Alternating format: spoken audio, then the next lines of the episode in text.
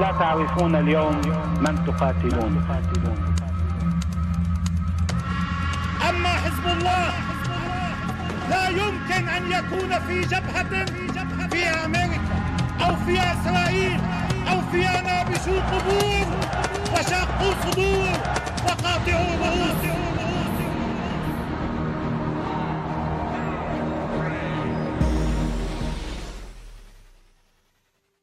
Au nom de Dieu, le tout miséricordieux, le très miséricordieux. Ces dernières semaines, Emmanuel Macron a reçu une délégation iranienne qui était présidée par Madame Massih Ali-Nejad. Cette dame avait quelques jours plus tôt eu un entretien avec Bernard-Henri Lévy et a profité de son voyage en France pour visiter et s'entretenir avec Caroline Fourest. Bien entendu, cela a participé à médiatiser ce que l'on appelle actuellement le soulèvement en Iran contre le voile et contre le régime des mollahs. Alors pour recontextualiser ce propos, commençons par mettre en avant ce que nous disent les médias, savoir que les Iraniens en auraient marre de la théocratie qui gouverne leur pays et qu'ils en ont marre de l'imposition de port du voile. C'est pourquoi le 13 septembre, une jeune femme qui s'appelait Mahsa Amini, qui était alors âgée de 22 ans, aurait été tuée selon les médias, par la police des mœurs car elle portait mal son foulard islamique. En réaction, des femmes iraniennes ont donc commencé à se couper les cheveux, à sortir dans la rue, à se filmer et à diffuser tout cela sur les réseaux sociaux. Il y aurait donc eu des manifestations pacifiques en Iran, mais aussi dans les capitales européennes de la part de la diaspora euh, qui souhaitait manifester son soutien à leurs proches restés au pays. Il ne s'agit pas de l'unique soutien dont a bénéficié cette vague de contestation, puisque dans le showbiz, mais aussi des personnalités de la communauté LGBT ou encore des hommes et femmes politiques, leur ont manifesté médiatiquement et publiquement leur soutien. Je parle ici de gens tels que Bernard-Henri Lévy, Marine Le Pen, Emmanuel Macron, Jean-Luc Mélenchon ou encore Éric Zemmour. Dernier point, Toujours selon la version médiatique, le pouvoir iranien aurait donc réprimé très brutalement sa population pour la condamner au silence. Voici donc une synthèse dans les grandes lignes de ce qui nous est rapporté dans les médias. Nous allons donc voir dans quelle mesure elle est fiable et quel crédit nous pouvons lui accorder.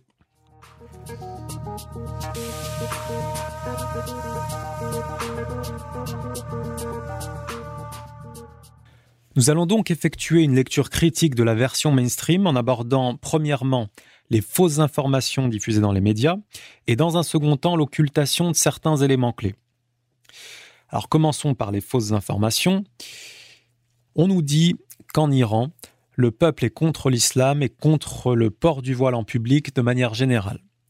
Ici, à mon avis, il faut absolument sortir d'une opposition systématique que le lobby israélien et certains médias essayent de mettre en avant, à savoir qu'il existerait une opposition systématique entre d'un côté la démocratie, à savoir le choix du peuple, et de l'autre côté la théocratie, à savoir l'acceptation des injonctions divines.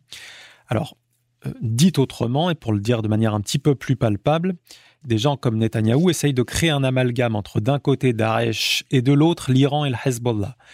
Or, il faut comprendre une chose, contrairement à Daesh et l'Arabie saoudite qui ont imposé leur pouvoir et leur système de gouvernance par la force au peuple qu'ils dominent, la révolution islamique d'Iran est une révolution faite par le peuple iranien. Elle a présenté des dizaines de milliers de martyrs pour faire tomber un dictateur monarchique qui travaillait à la solde des États-Unis et de l'entité sioniste. Et cette révolution faite par le peuple a dès 1979 été consultée lors d'un référendum pour savoir si oui ou non elle acceptait, il acceptait ce peuple, l'instauration d'une république qui mettrait donc l'islam comme élément central de leur nouvelle constitution. Ce peuple s'est prononcé à plus de 98% en faveur de l'instauration de cette république islamique. Je dirais donc que lorsqu'on parle des prescriptions islamiques et notamment vestimentaires qui sont inscrites dans la constitution iranienne, elles sont inscrites parce que le peuple lui-même l'a choisi sans que personne ne lui impose. Alors certains nous diront que c'était hier et que nous sommes aujourd'hui en 2022. Dans la région de Téhéran aujourd'hui, 80% des femmes, faut savoir qu'elles portent correctement le voile, c'est-à-dire d'une manière conforme à la loi iranienne, ce qui laisse bien entendu entendre qu'aujourd'hui encore, euh, le choix de cette euh, démocratie et de cette constitution islamique est voulu et souhaité par l'ensemble, et je dirais même par l'écrasante majorité du peuple iranien.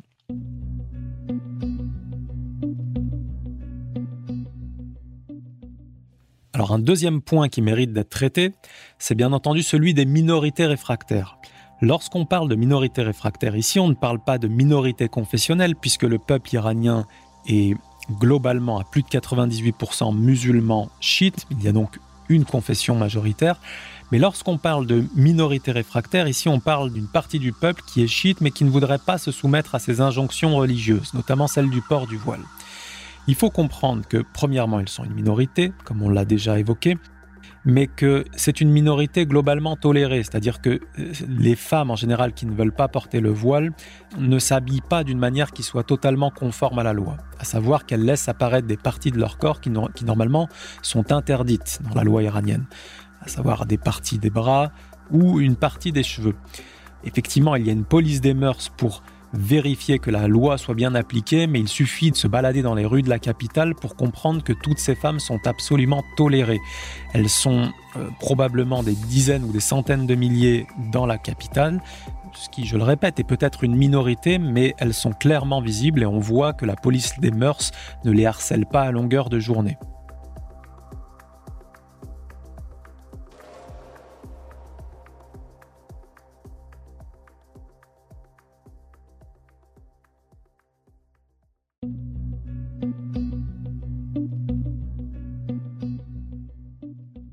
Un troisième point, et c'est peut-être le plus important, euh, c'est de savoir si oui ou non la police des mœurs a tué Massa Amini, cette jeune de 22 ans, que son âme repose en paix.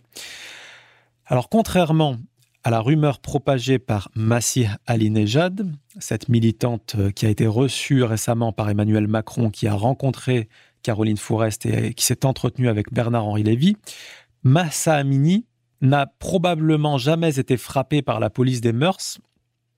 Et nous voyons une vidéo d'elle arrivant au commissariat sans qu'elle soit menottée, sans qu'elle ne soit malmenée. Personne ne l'a frappée, elle ne se tient pas le visage, elle ne semble avoir aucune douleur. Et euh, dans une salle d'attente, alors qu'elle était en train de parler à une dame, elle a été prise d'un malaise. On voit qu'elle commence à perdre l'équilibre et toute seule, elle tombe par terre. Donc, ce qui indique qu'elle a été bien victime d'un malaise et non tabassée par la police des mœurs. Un deuxième élément est qu'on dispose actuellement de photos de cette jeune femme lorsqu'elle se trouvait à l'hôpital en réanimation. Et nous ne voyons absolument aucune trace d'hématome, aucune trace de coup sur son corps, alors que si elle avait été frappée euh, d'une manière si forte que cela aurait provoqué sa mort, il est évident que pendant plus de 48 heures ou 72 heures, elle aurait des hématomes, des traces sur son corps. Enfin, nous avons une vidéo de son père qui a été appelé à vérifier euh, qu'il n'y aurait pas des traces de coups euh, sous ses cheveux, puisque comme je l'ai dit, il n'y avait aucune trace d'hématome sur son corps et sur son visage. Le seul endroit où il pourrait rester des traces, éventuellement, c'était donc euh, sous ses cheveux. le père de Massa Amini, devant les caméras, a refusé du coup de vérifier en disant que sa fille avait des antécédents médicaux et qu'il savait qu'elle n'avait pas été tuée par la police. Enfin, nous avons actuellement un rapport d'autopsie qui mentionne clairement que euh, la mort de Massa Amini n'a pas été causée par des coups. Donc, contrairement à ce qu'indique Massi Alinejad, la militante iranienne qui a été reçue par Emmanuel Macron, reçue par Caroline Fourest et qui s'est entretenue avec BHL, contrairement à ce que cette femme dit, tout indique que la jeune Massa Amini n'a pas été frappée par la police et qu'elle est morte des suites de problèmes médicaux euh, auxquels personne ne pouvait rien.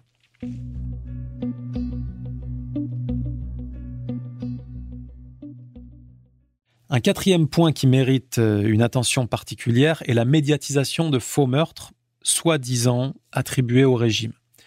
Alors il faut savoir que parmi les personnes dont on a prétendu qu'elles étaient mortes, certaines sont encore vivantes. C'est notamment le cas d'un militant qui a été annoncé mort plusieurs fois et, dont on a vu des photos encore ces derniers jours. On a d'autres cas, savoir des personnes qui sont effectivement mortes, mais qui n'ont absolument pas été tuées par le gouvernement ni par la police.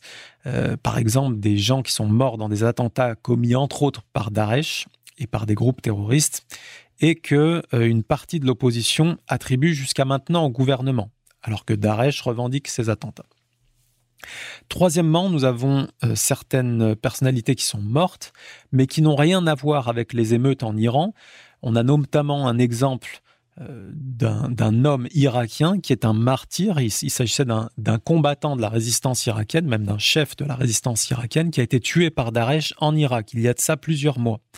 Or, il a été présenté sur certains médias, notamment une chaîne saoudienne, comme un manifestant tué par les gardiens de la révolution islamique d'Iran ce qui bien entendu était faux. Quatrièmement, nous avons des Iraniens qui sont bien morts, mais sans que l'on ne sache qui les a tués. C'est notamment le cas d'une jeune émeutière qui a été renversée par une voiture et euh, dont le père a dit à la télévision qu'on ne savait pas qui l'avait tué, mais que dans tous les cas, il attribuait la responsabilité aux semeurs de désordre, puisque ce sont eux qui ont fait descendre sa fille dans la rue. Dans tous les cas, la personne qui conduisait cette voiture sur le coup n'a pas été arrêtée. Nous ne savons pas euh, qui elle est, qu'est-ce qui la motive, son identité, est-ce qu'il y a des réseaux ou non derrière elle. Et les médias euh, qui soutiennent les émeutiers se sont empressés d'attribuer cet assassinat au gouvernement iranien. Voilà donc une partie des fausses informations qui ont été diffusées dans la presse française et disons euh, les médias occidentaux de manière plus générale. Je vous propose maintenant de passer à la deuxième partie, à savoir l'occultation de certains éléments clés pour bien comprendre ce soulèvement.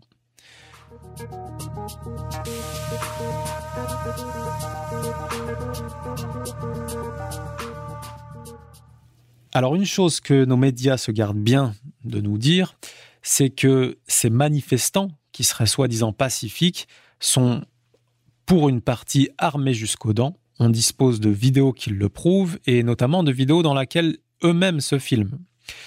Alors, on va essayer de reprendre ensemble la nature des crimes occultés par ces manifestants ou disons par une forme de l'opposition. Il y a des meurtres commis par des émeutiers contre la police, notamment à travers des lynchages, parfois sans armes, c'est-à-dire à main nue ou alors avec des bâtons, et hum, qui laissent apparaître qu'il n'y aurait pas nécessairement de préméditation. Ce serait une colère populaire et des actes d'une violence inouïe. On a aussi des actes toujours commis par ces émeutiers contre des civils, notamment certains qui ont été filmés de loin, ici avec des armes, donc ça laisserait entendre qu'il y aurait peut-être une, organisation, une préméditation. Mais nous avons aussi des meurtres commis par des groupes terroristes contre la police. Il s'agit ici d'attaques en groupe, notamment contre des commissariats, contre des bases euh, des, gardiens. Euh, ces groupes sont armés et il y a des attaques planifiées. Mais ce n'est pas l'unique cible de ces groupes terroristes, puisque nous avons aussi des attaques contre des civils, notamment commis par Daesh dans la région de Shiraz. Il y a également des actes de torture qui ont été filmés par les manifestants eux-mêmes contre des policiers, et des attaques sur du matériel public ou privé, notamment dans les premiers jours des émeutes. Nous avons vu environ 80 ambulances qui ont été incendiées et détruites par ces émeutiers.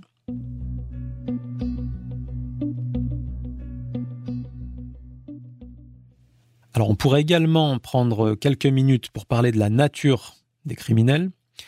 Euh, lorsqu'il ne s'agit pas de réseau et qu'on parle plutôt d'individualité, on a pu voir le cas de certains repris de justice, c'est notamment le cas de Ilham Afkari, qui était une des meneuses des récentes émeutes. Il se trouve que cette dame est la sœur de Navid Afkari, qui était un lutteur qui a été condamné à mort et exécuté pour avoir tué une personne. En dehors de ces individualités, nous avons des groupes, des groupes notamment séparatistes kurdes. Je rappelle que euh, le séparatisme kurde euh, voudrait la dislocation de plusieurs États d'un point de vue territorial, donc notamment de l'Iran, de la Turquie, de la Syrie et de l'Irak, pour créer ce qu'ils appellent le Kurdistan. Euh, donc ces séparatistes kurdes qui opèrent notamment en Irak accueillent des bases du Mossad dans cette région et ils sont impliqués en Iran dans la contrebande d'armes qui servent actuellement à tuer le peuple ou la police, comme je viens de le préciser précédemment. Mais il ne s'agit pas là des seuls groupes impliqués, puisque nous avons également des groupes takfiri, c'est-à-dire plus ou moins terroristes, une tendance religieuse assez radicale. J'ai évoqué des attentats commis et revendiqués par Daesh. euh, notamment dans la région de Shiraz il y a quelques semaines de cela. Mais nous avons d'autres groupes takfiri, euh, notamment dans la région du Sistan et Baloutchistan, euh, près de la frontière pakistanaise, qui sont ces groupes-là sous influence saoudienne.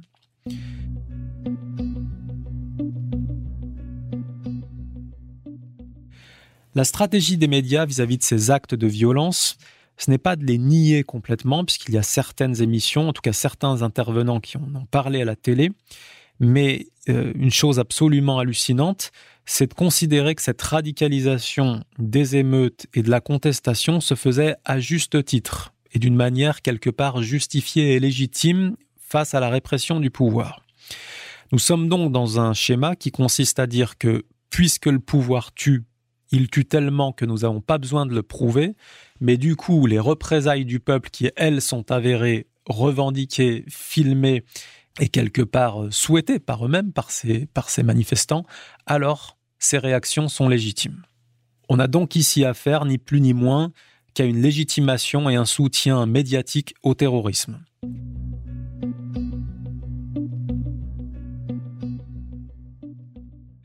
Alors le dernier point sur lequel je souhaiterais m'attarder, c'est cette fameuse légende mise en avant par nos médias qui consisterait à dire que la majorité du peuple s'est levée depuis quelques mois contre le gouvernement et contre euh, la loi imposant le port du voile en public. J'aimerais rappeler qu'on dispose de plusieurs dizaines, voire des centaines de vidéos qui mettent en avant des manifestations, des rassemblements, des événements dans lesquels le peuple iranien est descendu par dizaines, voire par centaines de milliers, en soutien au gouvernement. Ce qui n'est absolument pas le cas des émeutiers, qui, je le rappelle, sont dans la plupart de leurs vidéos que quelques dizaines, voire de manière anecdotique, parfois quelques centaines.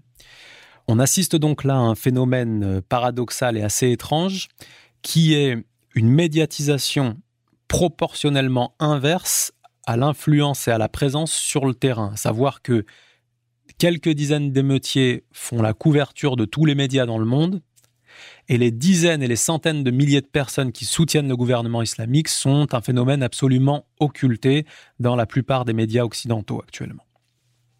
En conclusion, et pour synthétiser le propos, nous avons donc vu aujourd'hui qu'Emmanuel Macron a reçu à l'Élysée il y a quelques semaines une partie de l'opposition iranienne qui participe à diffuser de grands mensonges sur la nature des émeutiers en Iran qui participe à légitimer une forme de terrorisme et de violence et qui occulte totalement le soutien dont bénéficie le gouvernement islamique actuellement en Iran.